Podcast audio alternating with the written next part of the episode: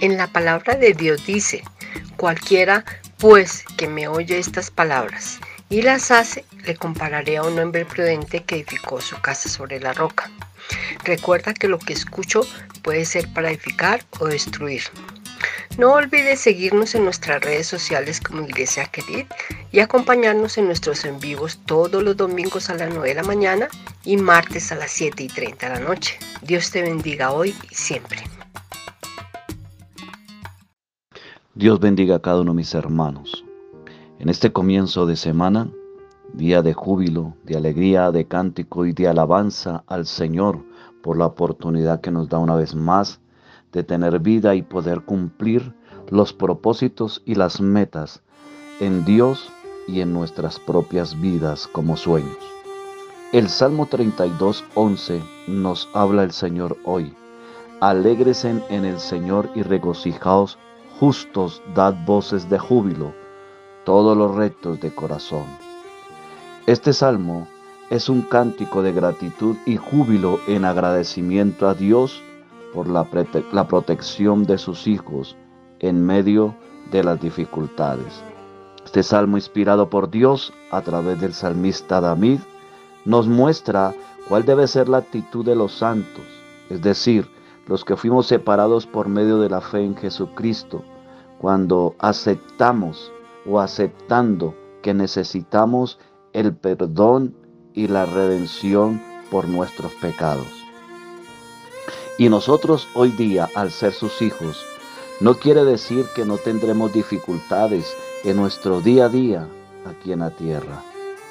Lo que Dios nos da a entender a través del salmista, inspirado por el Espíritu Santo, es que en medio de esas dificultades, Dios es nuestro refugio en la angustia.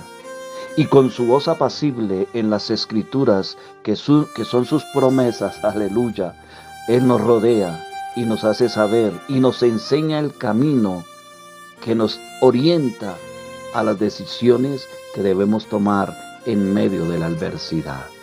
Qué maravilloso nuestro Dios. En el Salmo ver, capítulo 9, verso 9 dice, será también el Señor baluarte para quién? Para el oprimido, baluarte en tiempos de angustia. Qué maravilloso nuestro Dios que a través de las palabras del salmista nos dan a entender en este salmo que cuando nuestra confianza está construida en Cristo, Él es nuestro recinto fortificado en donde nuestra vida puede reposar. Ya que Él es quien? Nuestro guerrero, nuestro libertador, nuestro salvador. David lo tenía bien claro en su mente, en su corazón, con todas sus vivencias, con todas sus dificultades que él vivió, sus altibajos, en sus emociones, en su vida diaria, en su reinado. En el Salmo 9.3, perdón, nos dice, cuando mis enemigos retroceden, tropiezan y perecen delante de ti. Él tenía claro eso, David lo tenía claro, que el que lo defendía, el que lo protegía, que el que era el recinto, que era el refugio, era Jesucristo, era Dios eterno. No sé si nos hemos puesto a pensar cómo cambiaría nuestra vida si fuéramos conscientes del continuo refugio que Dios brinda a cada uno de los que ponemos nuestra fe para redención y liberación de nuestras almas cambiaría nuestra vida un ciento por ciento porque nuestra mirada y nuestro pensar sería diferente. Hay que ver algo. Él está ahí para dar refugio a sus hijos. ¿Quién? Dios. Para dar refugio a su iglesia. Tener en cuenta esta verdad en nuestra mente hace que sea transformado nuestro pensamiento y nuestra vida cambie. Aunque no veamos a Dios, no significa que Él no esté presente. Recuerda, querido hermano y amigo, que Él es nuestro baluarte. Bendiciones.